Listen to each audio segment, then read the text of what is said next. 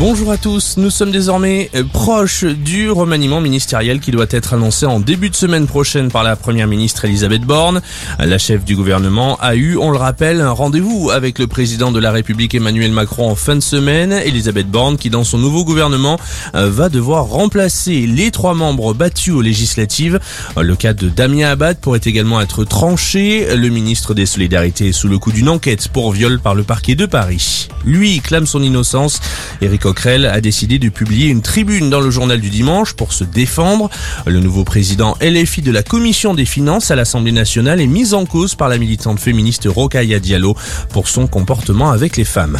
La galère dans les aéroports parisiens hier, un début de vacances difficile pour certains voyageurs. Certains ont dû même prendre l'avion sans leur bagage.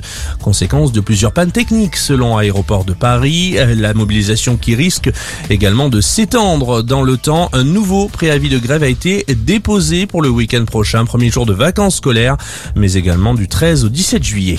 Autre manifestation hier un peu partout en France pour défendre le droit à l'avortement partout dans le monde.